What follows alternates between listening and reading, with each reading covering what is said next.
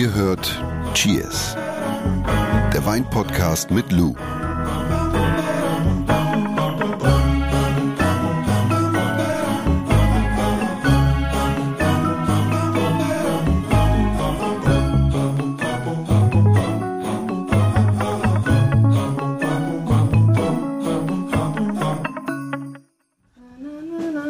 Guck mal, ich habe was vorbereitet. Hast du gesehen? Ist das nicht schön? Ich würde das ja gerade schon gerne Film auf Instagram hochladen. Ich habe mir so Mühe gegeben. Ich dachte, wir sind kurz vor Weihnachten und dann packe ich mal was aus. Hier in dieses sterile Krankenhauszelt. Studio. Ist doch wahr. Ja. Findest nicht gut? Doch. Und immer wenn du denkst, das ist es schon gewesen, setzt Jonas noch einen drauf. Schau mal hier, was ich mitgebracht habe. Ich habe ganz elegant eine Kerze in eine alte Weinflasche, oh, Weinflasche reingepopelt. Und jetzt machen wir ein schönes Weihnachtskerzchen an, so kurz vorm Fest. Ja, es geht um Weihnachtsklassiker heute. Also es geht um Weine, die man zu den ganzen Festessen genießen kann, rund um die Festtage. Müssen wir ja, übrigens, das ist die Geschichte, hatte ich dich vorhin vorgewarnt, die ich dir noch erzählen wollte, müssen wir unterscheiden zwischen Heiligabend und Weihnachten. Habe ich Aber zur Feier des Tages, oder? Das ist der Sound vom Wein der Woche, ne? Wie war das mit den äh, Snobs und so, die es ploppen lassen? Ach so, stimmt. Ja, ich glaube, heute wird es echt entspannt. Aber wir haben natürlich auch einen Wein der Woche wieder mitgebracht. Der Wein der Woche. Rosé. Richtig, wir haben heute einen Rosé Champagner im Glas. Mhm. Und über Champagner haben wir ja jetzt schon heiß gesprochen und diskutiert und festgestellt in Also es lohnt Folgen. sich auf jeden Fall mal reinzuhören. die einfach nochmal anhören, wer da ein bisschen mehr Hintergrundinformationen Mhm. braucht, was Champagner eigentlich so besonders macht. Wir haben den Grand Plaisir Champagner Rosé in der Geschmacksrichtung Brüt im Glas. Wir, Brüt, wir erinnern uns, bis Mhm. maximal 12 Gramm Restzucker pro Liter. Herkunft natürlich das Weinanbaugebiet Die Champagne nordöstlich von Paris, ungefähr anderthalb Stunden. Und bei der Herstellung von Champagner Rosé ist es tatsächlich so, dass dem weißen Grundwein etwas roter Grundwein zugefügt wird. Das ist im deutschen Weinrecht beispielsweise nicht erlaubt. Also jetzt mal so ganz grob gesprochen, diese Mischung von fertigen Grundweinen. Ich traue mich immer nicht, was zu sagen, weil es dann falsch ist, aber es ist ein bisschen Erdbeere. Ja, finde ich aber schon.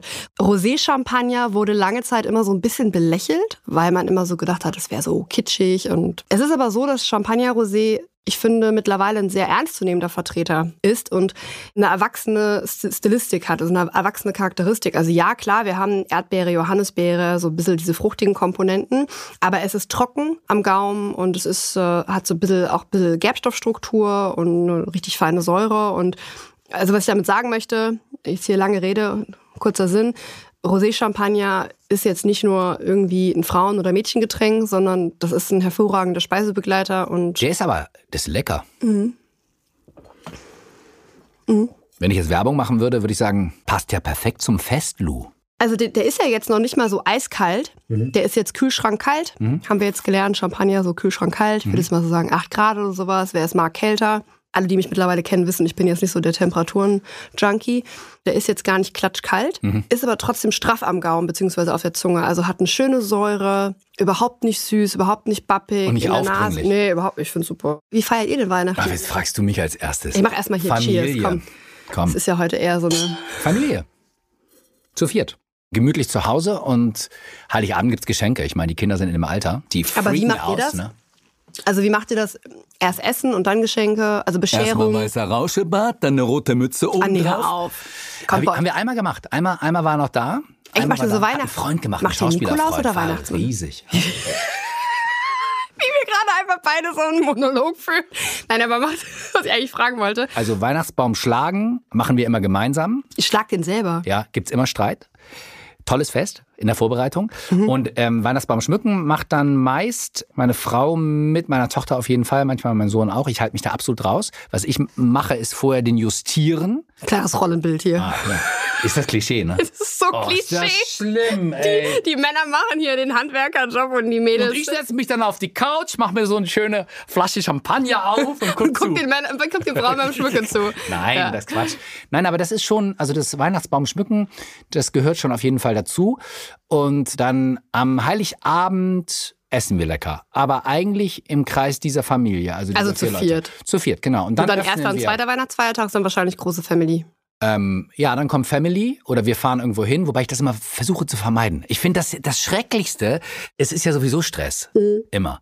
Und dann ist diese Weihnachtszeit, das ist ja schon, muss man ganz ehrlich sagen, es sollte einen, glaube ich, so ein bisschen runterbringen. Und wenn man das das annimmt, stimmt. ich finde es total angenehm, dann, dann kommt man runter und deswegen versuche ich das Reisen zu vermeiden. Bist du die, die Frau, die Geschenke schon im November parat hat? Also bei mir ist es so, wenn ich einen Menschen habe, den ich sehr gerne mag und ich sehe irgendwas und wo ich, wo ich dann sage so, boah, toll, kann eine Flasche Wein sein natürlich, kann auch irgendwas anderes sein, dann muss das ja nicht unbedingt für mich Weihnachten sein so. Aber wenn ich weiß, dass Weihnachten vor der Türe steht und ich habe das mal vor zwei Monaten gesehen, dann, dann kaufe ich das halt und dann, dann verschenke ich das gerne zu Weihnachten. Aber ich bin nicht so ein Typ, der jetzt, oder ich bin auch nicht so die Art von Freundin, die dann sagt so, das geschenkt, ist mir ist sowas von Wuppe. Also für mich ist wirklich einfach wichtig, dass man ich glaube, das wird immer so ein bisschen vergessen, auch wenn es jetzt so ein bisschen von mir sehr romantisiert klingt. Aber es geht ja am Ende des Tages darum, dass man zusammen ist. Und es geht Ja. ja, jetzt nicht darum, nur dass man irgendwie im Konsum da aufgeht, sage ich jetzt mal. Können wir nächste Woche nochmal drüber reden. Dann sind wir voll im Tunnel und voll im Rausch, so kurz vor Weihnachten. Jetzt ist ja so ein bisschen Planung angesagt. Also die Frage ist ja, was isst man an Weihnachten? Für viele Tradition und für manche aber auch Stress, weil sie äh, wechselnd arbeiten und sich nicht auf diesen Tag verlassen. Es gibt immer Kartoffelsalat mit Würstchen am Heiligabend. Übrigens sind wir so ein Kandidaten mit Kartoffelsalat und Würstchen am Heiligen Abend. Ja, Ja. Und bei dir? bei uns tausendmal erwähnt, ich komme ja aus der Gastronomie und bei uns war der erste und zweite Weihnachtsfeiertag immer Großkampftag. Also sprich Mittagsmenü, erster Weihnachtsfeiertag, dann am zweiten Weihnachtsfeiertag mittags und abends. Was für eine das war, Völlerei, das ne? heißt, wir haben bis kurz vor Heiligabend immer noch produziert in der Küche produziert. Dann habe ich mit der Mama den ganzen, die ganzen Gasträume mit unseren Mitarbeitern eingedeckt. Ja, und dann bist du irgendwann rübergegangen. Meine Mutter hat das immer total schön gemacht und ihr war das auch sehr, sehr wichtig. Traditionell, dass wir einen äh, Christbaum haben, schön geschmückt. Mein Papa wollte immer Lametta haben. Dann habe ich immer die Tafel schön gedeckt und ich habe dann in der Regel immer gekocht. Weil mein Papa ja sowieso den ganzen Tag in der Küche stand und dann wollte ich nicht, dass der dann abends auch noch für uns kocht. Also habe ich immer das Weihnachtsmenü gekocht. Immer unterschiedlich. Wir hatten nie ein festes Ritual. Und ja, und dann haben wir abends, da haben wir, es gab immer zuerst Essen, dann die Bescherung. Dann haben wir zusammen auch nochmal gesungen und dann ging es eigentlich, haben wir meistens immer noch so einen Film zusammen geguckt und dann ging es auch früh ins Bett, weil am nächsten Tag ging es ja dann direkt weiter und meine Eltern waren auch müde von diesem, von dieser Klar. ganzen Anspannung und hoff, hoffentlich läuft alles und das war eigentlich 20 Jahre meine Weihnachtsrealität und letztes Jahr haben wir dann zum ersten Mal Weihnachten ohne unseren Re- Restaurantbetrieb im Rücken gefeiert. Leider ohne meinen Papa. Aber das war echt schön. Und wir haben dann äh, in Gedenken an ihm Hummer gekocht. Hummer gemacht. Richtig so ein bisschen, bisschen dekadent, Wow. aber wir haben einfach Hummer gemacht. Und wir haben diesen Abend Hummer und Burgunder genannt. Also wir haben ganz, ganz tolle Burgunder besorgt, Burgunderweine. Äh, beziehungsweise Weine aus dem Burgund. Und haben dazu Hummer gegessen und vorne noch so eine Gänseleberterrine. Und dann haben wir den Abend einfach ausklingen lassen. Und es war richtig, richtig schön zu wissen, ey, am nächsten Tag muss ich nicht schon wieder im Laden stehen, sondern wir haben einfach ein bisschen die Puppen geschlafen, am nächsten Tag richtig gemütlich gefrühstückt. Ja, das war so unser. Aber jedes Jahr war anders vom Essen her. Klingt gut. Ja, war schön, richtig schön. Wir sprechen heute so ein bisschen über die Weihnachtsklassiker und die möglichen Weine. Und wir haben ja eben schon erwähnt, Kartoffelsalat mit Würstchen. Ist das so, glaubst du, statistisch gesehen das beliebteste Weihnachtsessen in Deutschland? Ich habe das nachgeguckt. Wirklich? In Vorbereitung Und? auf unsere heutige Prozent? Folge. Weißt Das weiß ich jetzt nicht, aber ich habe mir aufgeschrieben, dass Kartoffelsalat mit Würstchen das beliebteste Weihnachtsessen in Deutschland ist. Hätte ich nicht gedacht. Aber ich habe offenbart, also Heiligabend essen wir Kartoffelsalat mit Würstchen, weil es einfach schnell gemacht ist. Man kann den Koff- Ja. Kartoffelsalat vorbereiten, Eben. dann kann man mit den Kindern eben die Geschenke machen, Ja. nicht so viel Stress. Ich habe mich noch nie getraut, dazu einen Wein zu trinken. Gibt's immer ein Bier, oder? Ja, Das ist, klar. glaube ich, so. Mhm. Es gibt ein Bier und dann irgendwann später, wenn man zusammensitzt vor dem Weihnachtsbaum, dann macht man Wein auf. ist, glaube ich, auch eine sehr sichere Bank. Je nachdem, wie der Kartoffelsalat angemacht ist, dann haben wir dieses salzige von den Siedewürstchen. Also ist wahrscheinlich Siedewürstchen auch bei euch, Ja. Aber Siedewürstchen. sagt man, was sagst du denn Doch, wenn man dazu? das studiert hat, ja. Okay. Und äh, aber das ist ja ein Wein-Podcast hier. Dementsprechend sprechen wir auch über Wein zu diesem hervorragenden Weihnachtsklassiker. Was sehr, sehr gut passt, unabhängig davon, ob der Kartoffelsalat jetzt mit Mayonnaise angemacht Oder worden Essigöl. ist oder mit Essigöl. Riesling passt wirklich sehr gut, weil die Kartoffel ist ja unser natürlicher Puffer durch die Stärke. Haben wir bereits schon gelernt. Und was richtig gut passt, ist so ein, so ein feinherber Riesling. Haben wir auch schon mal drüber gesprochen, was feinherb ist. Ja. zwischen halbtrocken und lieblich. Wir haben diese perlt. Säurestruktur vom Riesling und wir haben so diese feine Fruchtsüße, also diese, diese feine Süße, die überhaupt nicht schwer im Gewicht ist, sondern ja sehr schmeichelnd ist. Und das lockert dann halt eben auch diese Säurekomponente, wenn wir in Essig und Öl. Das wollte ich gerade fragen. Geht das auch bei auch- Essig und Öl? Bei Ja. Mayonnaise kann ich mir das gut vorstellen. Aber Nee, wirklich. Funktioniert sehr gut. Okay. Weil selbst bei Essig und Öl haben wir immer noch die Kartoffel, ne? Und das ist ja je nachdem, was du für eine Kartoffel nimmst, die, die funktioniert wie als natürlicher Säurepuffer. Wenn man jetzt nicht so der Riesling-Freak ist, dann würde ich zum Beispiel einen weißen Burgunder nehmen oder beispielsweise auch einen Chardonnay, der so ein bisschen mh, nicht, m, nicht unbedingt buttriger ist, aber so ein bisschen breitschultriger ist, so ein bisschen mehr Schmelz hat, der das auch so ein bisschen puffern kann, der das so ein bisschen aufnehmen kann. Mhm. Das wäre so meine Empfehlung. Also man kann Kartoffelsalat und Würstchen durchaus mit Wein paaren. Feinherber Riesling, merken wir uns schon mal.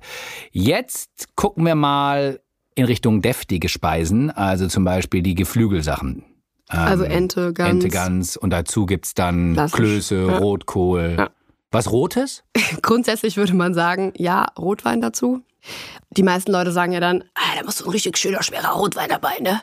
Ne, der Klößchen. Schweres Essen, und schwerer Rotkohl. Rotwein. Und eine Gans oder was auch immer, muss ein richtig schöner, schwerer Rotwein dabei. Also ich bin von der Kombination kein Fan. Ja. Man kann natürlich damit argumentieren, dass diese schweren Rotweine oft auch einen höheren Alkoholgehalt aufweisen. Und der Alkohol hilft dabei, dieses mächtige Essen besser bekömmlich zu machen oder besser zu verdauen. Ne? Also wir haben ja auch das Fett von der Gans und, und, und, und, und. Man muss dann aber mal bedenken, dass der Abend ziemlich schnell zu Ende sein könnte. Schweres Essen, schwerer Wein, dann Mhm. Exakto. ist die Couch die Endstation, oder? Exakt. Also für mich wäre das eine absolute K.O.-Kombination, Ja. so eine richtige K.O.-Kombination, weil du hast genau diese Klöße, das Fett vom Geflügel, dieses kräftige Rotkraut, was ja mitunter auch echt gewürzgeladen sein kann, je nachdem, jeder setzt das ja anders an. Also ich persönlich würde dazu eher einen leichten Rotwein empfehlen. Mhm.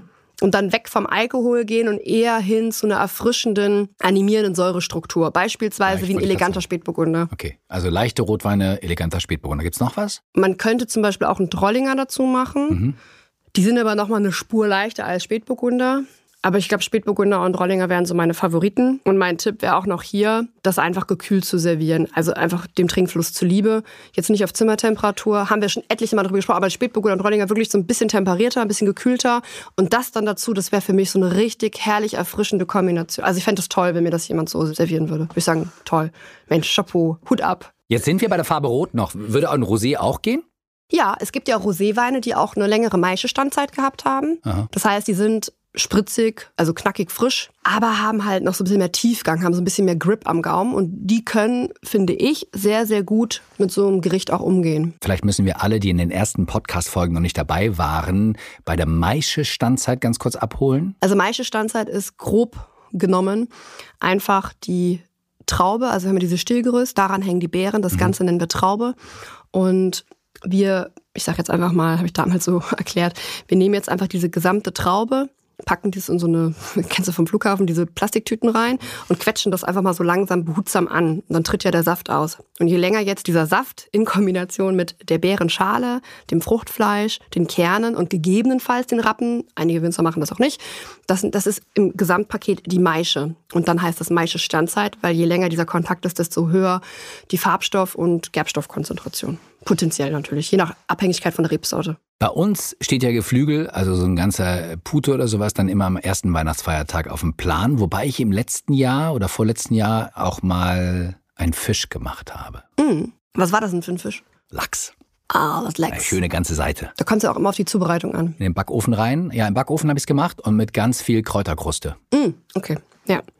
Ja, ich glaube, wenn man Lecker. Fisch und Meeresfrüchte isst, glaube ich, schon ein Ding, oder? An Weihnachten. Und dann sagt man, man gönnt sich das jetzt mal. So wie ich ja eben mit meinem Hummer um die Ecke kam, sind bestimmt viele auch dabei, die sagen, ach, wir machen lieber einen Fisch oder vielleicht auch, wenn Leute was Leichteres präferieren. Ja, Gerade so bei, bei Krustentieren oder Schalentieren. ja. Und da kommt es natürlich immer auf den Fisch an, nicht zuletzt auf die Soße und wie viel Fett beziehungsweise wenig Fett der Fisch hat und wie stark der Eigengeschmack ist, ne? weil da gibt es ja wirklich Unterschiede. ja beim Lachs ist Fett. Ja, und danach richtet sich dann auch immer so ein bisschen, Aber gutes Fett. ja, und danach richtet sich natürlich auch immer so ein bisschen die Weinauswahl. Also ich würde jetzt zu sehr fetthaltigen Fischen mit einem starken Eigengeschmack würde ich niemals mittelkräftige oder schwere Rotweine servieren, weil das Fett von den Fischen einfach sehr unangenehm mit dem Tannin reagieren kann Okay.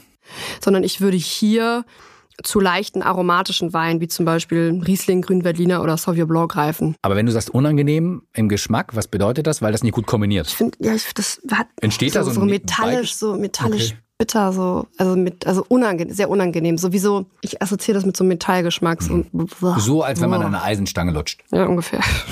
Also eher leichtere Weine. Hier kann aber auch der Rosé gut funktionieren. Also da wirklich probieren, lieber studieren. Mhm. Also wo, sowohl leichte Roséweine als auch eher, wie gesagt, kräftiger Roséweine mit einer, die eine längere Maischestandzeit gehabt Muss man haben. mal aufschreiben. Also Riesling logischerweise, dann hast du gesagt grüner Veltliner und Sauvignon Blanc, oder wie? Ja, das wären so leichte aromatische. Mhm. Bei Riesling gibt es ja leichte Rieslinge, dann gibt es wirklich mittelkräftige Rieslinge, dann gibt es wirklich barocke Rieslinge. Ich würde ja einfach zu einem leichten, fruchtbetonten Riesling greifen.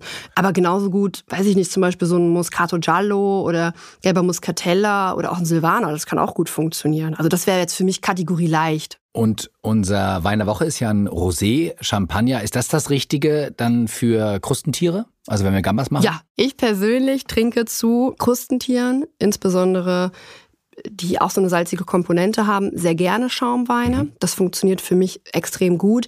Und wenn man jetzt nicht so der Schaumwein-Freak ist, dann würde ich zumindest empfehlen, einen Wein sich auszusuchen, der die salzige Komponente der Krustentiere widerspiegelt. Also beispielsweise ein Messo oder ein Fino oder ein Manzanilla. Ne? Also wenn wir jetzt zum Beispiel in Andalusien sind und da irgendwo in einer Tapabar sitzen und Gambas bestellen, dann passt da einfach hervorragend ein salziger Fino oder Manzanilla dazu, weil es einfach die, die geschmackliche Komponente reflektiert. Aber diese Kohlensäure funktioniert, glaube ich, ganz gut mit Meeresfrüchten. Also Mhm. wenn man ähm, kurz vor Weihnachten auf dem Markt, äh, in Hamburg zum Beispiel, ist es so, da ist so ein Austernstand.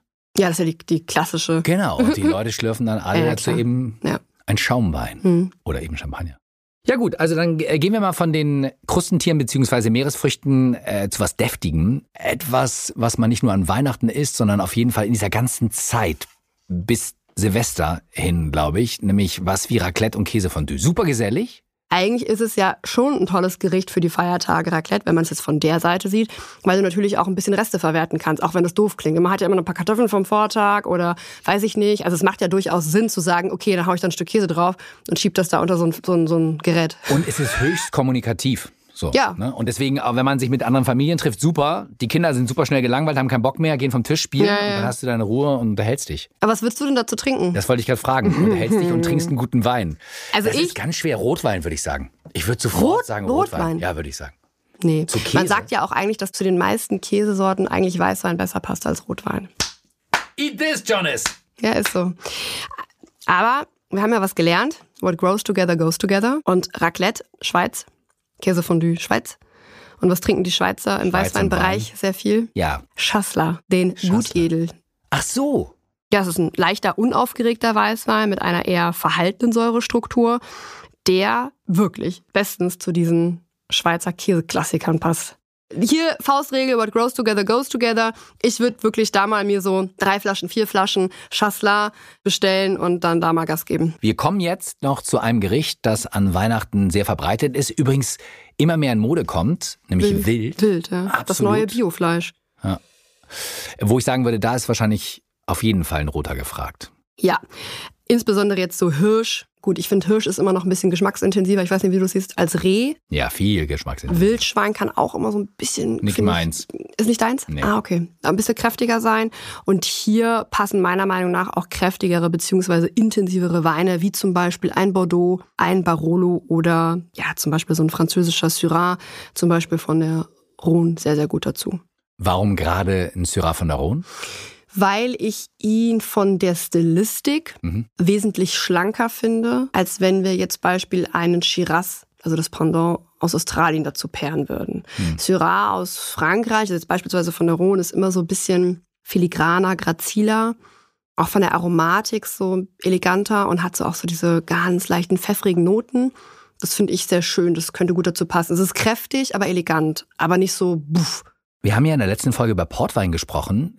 Äh, Diese Süße, die müsste doch auch unheimlich gut dann zu Wild passen. Also Mhm. man isst ja Preiselbeeren dazu. Ja, also ich finde, man kann durchaus, aber auch wenn man im ersten Moment denkt, hä, kann das unfassbar gut funktionieren. Mhm. Also gerade Reh ist ja wesentlich delikater. Ich finde, also ich finde es delikater im Aroma. Ja, Und wenn du dann da mit so Fleisch.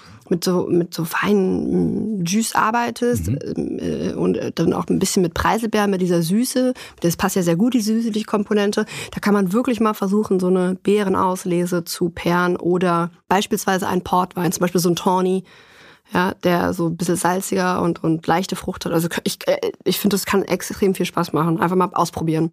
Das ist großartig. Wo wir jetzt drüber sprechen, steigt die Vorfreude, oder? Auf die Tage. Hast du denn jetzt deinen Menüplan schon fest für die kommenden Tage? Dieses Jahr ist alles anders. Oh. Das ist doch mal, das ist fast ein Trailer, oder? Ja. Dieses Jahr ist alles anders. Ich bin dieses Jahr in Spanien, Andalusien. Nice. Mm, Sherry trinken, so unten bei Jerez? Ja. Oh. Weil meine Mama hat das erste Mal, wir haben ja dieses Mal gar, kein, gar nichts mehr mit Gastronomie an der Backen. Und meine Mutter hat gesagt, sie wollte schon immer mal an Weihnachten nach 40 Jahren Gastronomie irgendwo sein, wo blauer Himmel ist und Sonnenschein. Und ich bin ja so ein riesiger Andalusien-Fan. Und sie fährt dann mit ihrem California Biker, mit ihrem, mit ihrem Camper fährt sie nach Andalusien und wir besuchen sie dann da. Mein Freund und ich und mein Bruder kommen vielleicht auch noch und dann machen wir einfach hier eine Grillage vom Auto, ziehen ein paar Sherrys auf und hören dem Wellenrauschen zu. Das ist doch der Masterplan, oder? Also wenn ihr neue Reisedomizile braucht, dann schreibt einfach eine Mail an cheers.edeka.de. Nein. Und natürlich, wenn ihr auch Weintipps braucht, äh, in Sachen Weihnachten vor allen Dingen, Lou hat immer eine Idee. Oder Kommentar bei Insta, bei uns im Kanal. Die Frage der Woche. Es gibt eine Frage apropos Mail von Christian aus Kiel in Schleswig-Holstein. Und der schreibt, wie kann ich guten von schlechtem Wein unterscheiden, ohne ihn probiert zu haben? Kann der Wein im Tetrapack auch gut sein, weil er mir selbst schmeckt? Natürlich kann der Wein im Tetrapack auch gut sein, wenn er dem Christian schmeckt. Also Wein ist ja immer emotional behaftet und von unseren Erwartungen abhängig. Mhm. Natürlich kann auch ein Wein aus dem Tetrapack gut sein, denn ob etwas gut ist oder schlecht, beurteile ich immer noch selber. Das heißt, es ist subjektiv. Wein ist ganz, ganz oft subjektiv. Ob man einen Wein erkennen kann, ob er gut oder schlecht ist, am Regal, bevor ich ihn gekauft habe, ist natürlich schwierig zu beurteilen, denn ich kann ja auch kein Auto beurteilen, ob es gut oder schlecht ist, bevor ich nicht gefahren bin. Ist das Wie grammatikalisch richtig? Ja, ja, ist ja absolut. so. Also ich muss ja erstmal ein Auto, äh, wenn ich ein Auto kaufen will, dann gehe ich ja auch ins Autohaus rein, sage, ja, das sind meine Vorstellungen, das sind meine Erwartungen, das sind meine Bedürfnisse. Dann finde ich ein Modell, was meinen Bedürfnissen und Erwartungen entspricht. Ja dann setze ich mich in dieses Auto, mache eine Probefahrt und erst danach kann ich beurteilen, ob das Auto jetzt gut oder schlecht ist. Und ob ein Auto gut oder schlecht ist, hängt wie gesagt von meinen Erwartungen und Bedürfnissen ab. Und unsere Bedürfnisse sind natürlich immer abhängig von Erfahrungen, ja, also wie weit bin ich eigentlich von meinem Kenntnisstand, was Wein angeht? Inwieweit hat sich mein Gaumen eventuell auch schon einen Geschmack gewöhnt, im Positiven oder im Schlechten? Mhm. Auch wieder subjektiv, was schlecht ist. Emotionen, bin ich gerade im Urlaub? Keine Ahnung, bin ich gerade, weiß ich nicht, zu Hause und gucke mir einen Krimi an? Ich glaube, Emotion ist ganz wichtig. Ganz, ganz, ganz, ganz wichtig. Klassiker, ne? Ich bin im Urlaub, der Wein schmeckt mir da, fahre nach Hause, ja, voll gepackt, den ganzen Koffer, trink den zu Hause und denk mir so, Absolut. Was zur Hölle? Einfach nur, ja. Aber auch persönliche Vorlieben und Abneigung. Also grob zusammengefasst kann man sagen, dass es keinen schlechten Wein ist. Es gibt nur Wein, der nicht unseren Erwartungen und Bedürfnissen entspricht. Das heißt, wenn der Wein im Tetrapack jemandem schmeckt, dann handelt es sich subjektiv betrachtet um einen guten Wein und fertig. Ich weiß, das ist nicht die Antwort, die die Leute hören wollen, aber es ist leider so. So, wenn ich lieber, weiß ich nicht, ein kleines Auto fahre, im besten Fall vier Räder hat und erfüllt aber seinen Zweck, dann ist es ein gutes Auto und der andere will halt das komplette hier Entertainment-Programm im Auto haben. Erst dann ist es ein gutes Auto. Also, ja. An dieser Stelle, lieber Christian, Cheers. Es tut mir leid, Christian. Lass es dir schmecken. Dann zurück zu den Weihnachtsklassikern. Das Wichtigste nochmal zusammengefasst. Zu Kartoffelsalat und Würstchen passt zum Beispiel ein Riesling, weil du hattest gesagt, das Gericht die Säure ganz gut abfängt. Genau, bedingt durch die Kartoffeln haben wir einen natürlichen Säurepuffer und dann würde ich halt einen feinherben Riesling dazu matchen, der das dann auch mit, sag ich mal, mit der Essigkomponente gut aufnehmen kann und lockert einfach dieses Gericht nochmal auf mit der und Fruchtsüße. Dann zur fetten Gans erinnere ich, oder eben Geflügel gibt's oft einen schweren Rotwein. Äh, aber man kann oder sollte einfach mal was Leichteres probieren, hast du gesagt? Also Spätburgunder. Spätburgunder. Vernatsch. Hast du gesagt, habe ich mir aufgeschrieben. Wow, das ist sogar das Synonym für Trollinger gemerkt. Ich bin richtig stolz auf dich. Ja, ja. war ein Fanatsch, also in Südtirol, in Deutschland Trollinger. Sowas würde gut dazu passen. Einfach was eine lebendige Säurestruktur war hat. War ja deine letzte Reiseempfehlung an mich. Ich soll mal nach Südtirol fahren. Ach so, ja. Habe ich mich ein bisschen mit dem Reiseland beschäftigt. Ach ja, guck mal hier. Ja. ich war noch nicht da. Also ich war schon mal da. Guck aber, an. Ja. Guck nee. an. Und Rosé.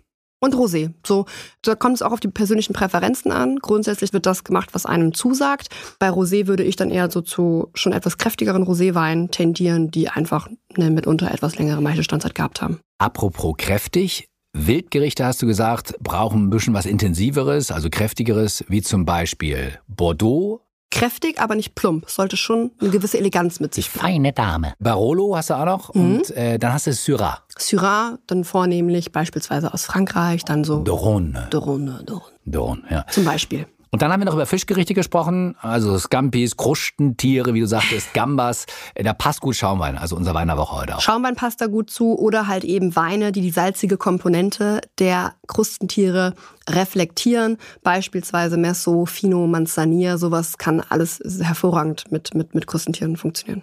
Oder funktioniert in 99,9 Prozent der Fälle. Und für alle, die äh, Raclette machen, gerne einen Wein aus der Region nehmen. Exakt. Wenn ihr Fragen habt, haben wir schon gesagt, einfach an cheers.edeka.de oder via Insta. Einfach unter die lustigen Weihnachtsvideos von Lou posten. Ja. Aber eine Folge haben wir ja noch vor Ja. Weihnachten, vor den Festtagen, wie man Wein so richtig serviert.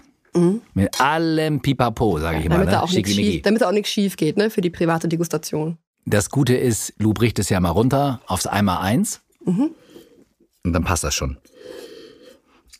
Ah. So, dann gehen wir jetzt auch am Weihnachtsmarkt, oder? Dann machen wir das doch. Cheers. Cheers. Übrigens nochmal vielen Dank für das Kerzchen und die ganze Weihnachtsdeko. Ja, das hat mich sehr gefreut. Schneeflöckchen, Weißröckchen. Okay, ciao.